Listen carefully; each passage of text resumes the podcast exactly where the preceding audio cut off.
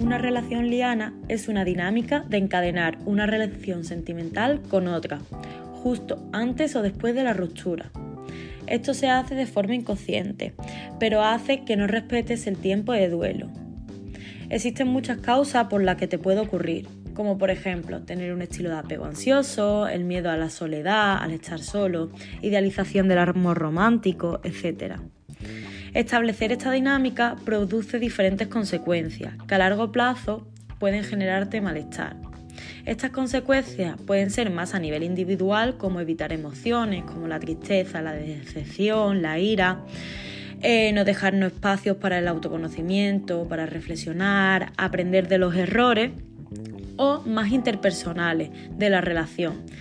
Riesgo a iniciar una relación con dinámicas tóxicas, de celos, de inseguridad, de dependencia. Todas estas causas y consecuencias las podemos trabajar en terapia.